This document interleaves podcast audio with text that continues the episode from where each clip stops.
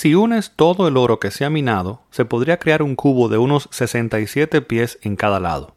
Por su precio actual, podrías comprar toda la tierra de cultivo en Estados Unidos, más 10 compañías como ExxonMobil, y aún te quedaría más de un billón de dólares.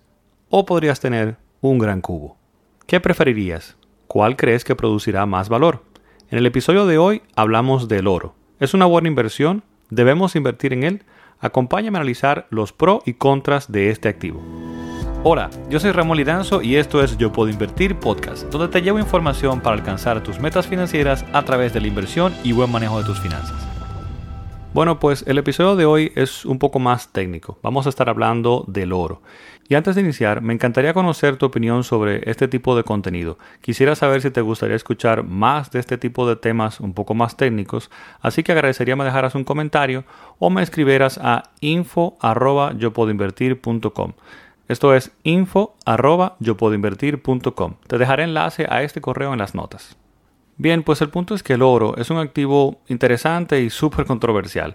Algunos lo odian, otros argumentan que es la mejor inversión, que es la forma de proteger tu dinero en el tiempo, que la economía mundial va a entrar en una crisis y todas las monedas perderán su valor, y que es el único sitio donde vas a poder conservar tu dinero.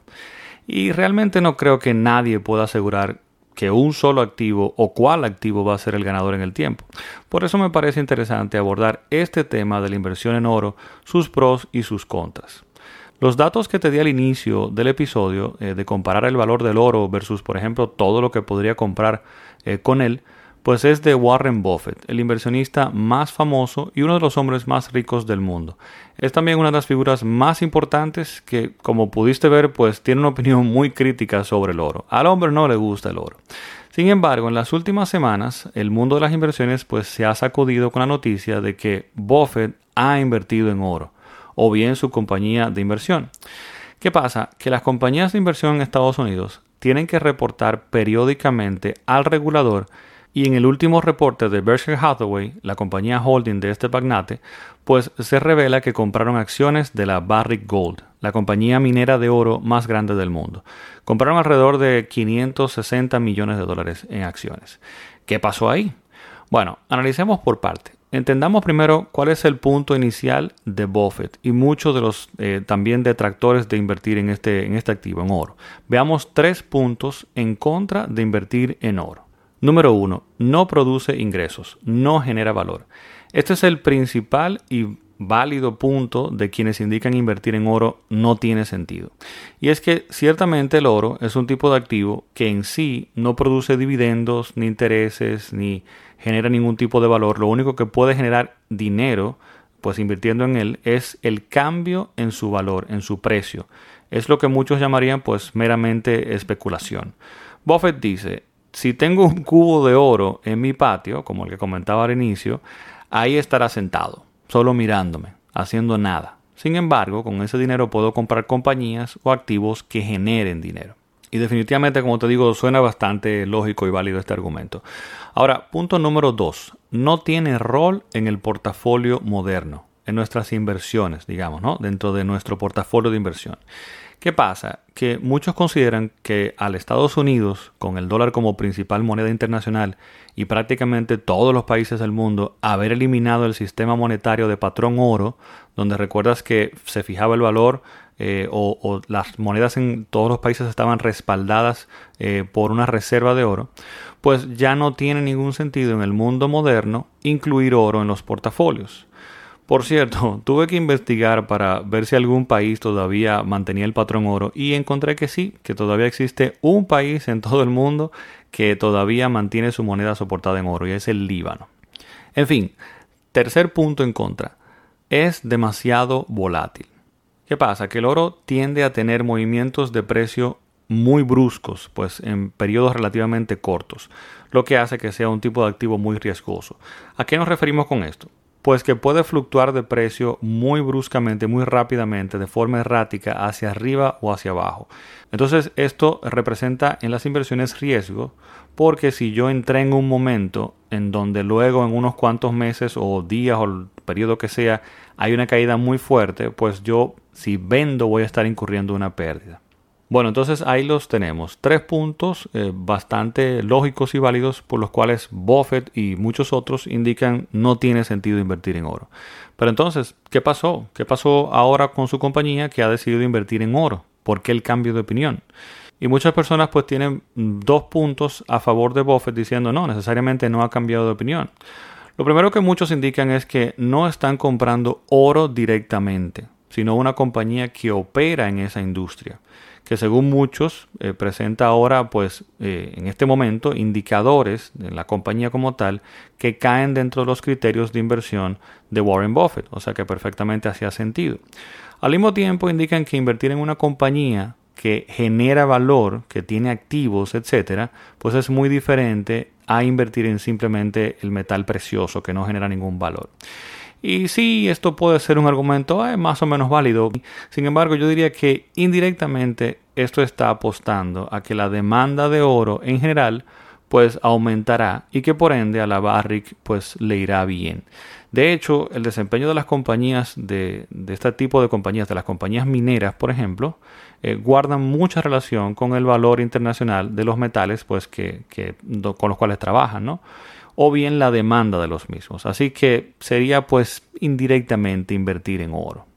Por otro lado, otras personas indican que ya no solo Buffett es quien está tomando las decisiones de compra y venta de inversión en general pues eh, en Berkshire Hathaway.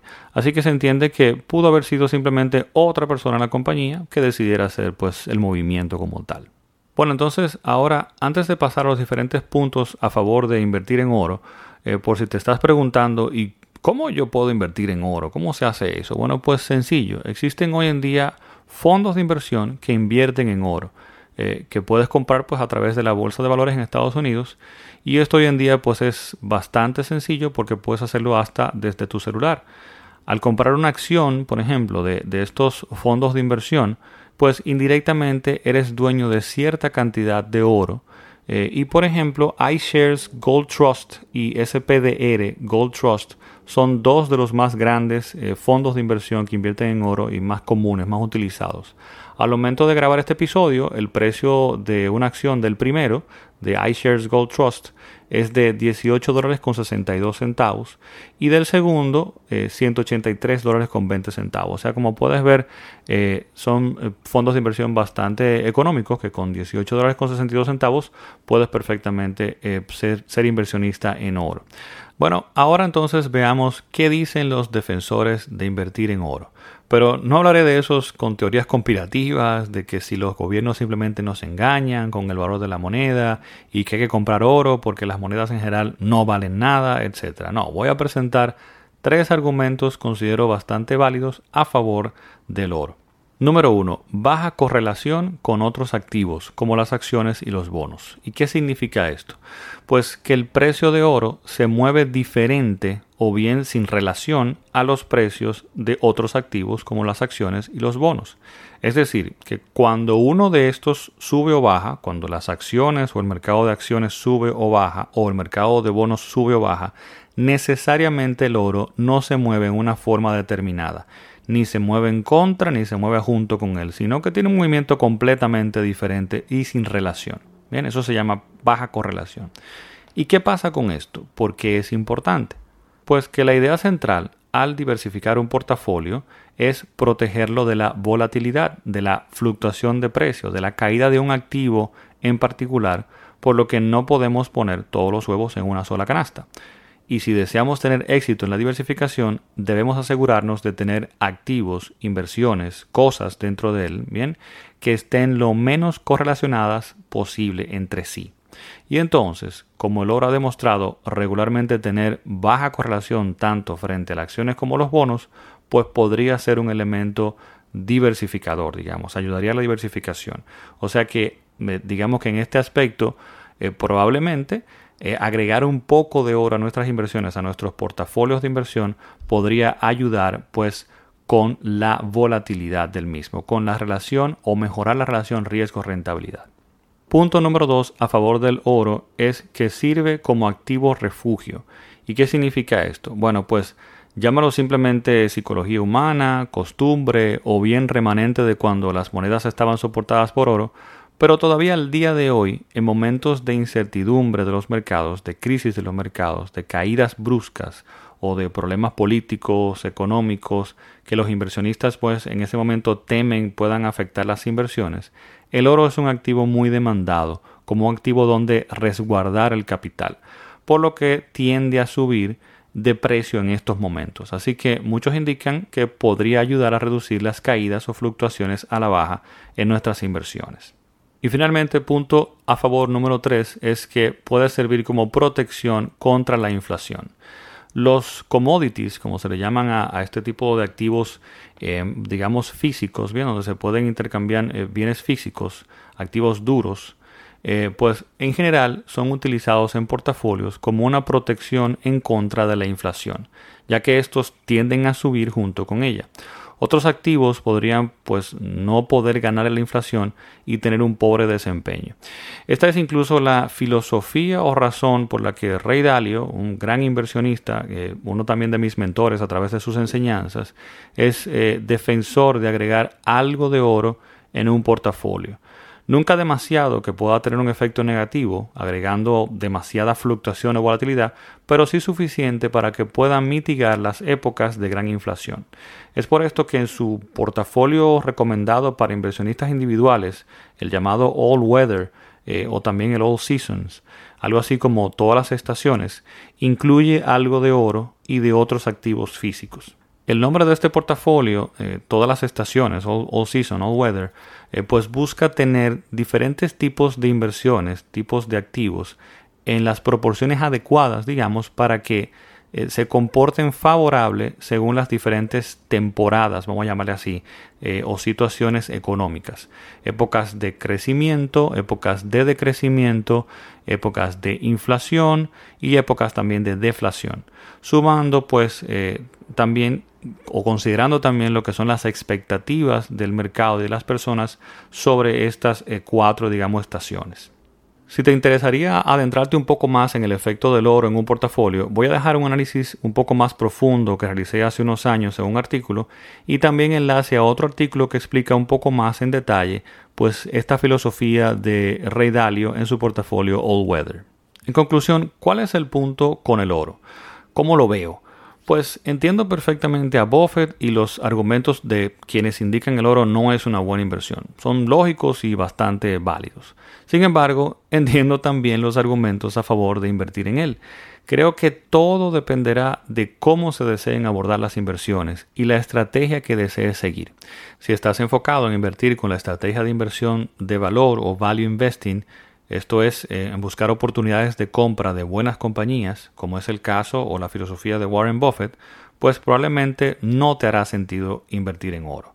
Por otro lado, si estás buscando invertir de forma pasiva, creando un conjunto de inversiones, un portafolio que permita capturar el retorno del mercado, balanceando el riesgo y la rentabilidad, pues podría ser que dentro de la misma te haga sentido tener algo o una pequeña eh, porcentaje en oro como indica, por ejemplo, Rey Dalio. Lo importante es, como siempre digo, que primero definas y tengas claro cuáles son tus objetivos de inversión, para qué estás invirtiendo, y luego debemos conocer en qué vamos a estar invirtiendo. Nunca debes invertir en algo que no entiendes o no conoces. Y con el oro, como te das cuenta, aquí he mencionado dos opiniones diferentes, dos opiniones encontradas, una en pro y otra en contra, de dos personajes, dos millonarios impresionantemente exitosos en las inversiones. Y esto demuestra que no debes tomar la decisión de invertir o no invertir en algo solo porque has escuchado que alguien, aun sea famoso o exitoso, dice que lo hagas o no lo hagas. Es importante que determines qué te conviene a ti, qué te sirve a ti en qué tú crees y te hace sentido. Espero que este episodio te haya ayudado a entender un poco mejor esto de invertir en oro.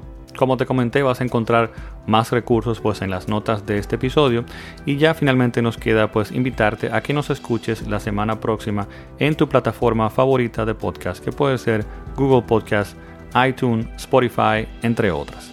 Y visitar nuestra página yopodoinvertir.com para más información y contenido. Nos escuchamos en el próximo episodio. Bye bye.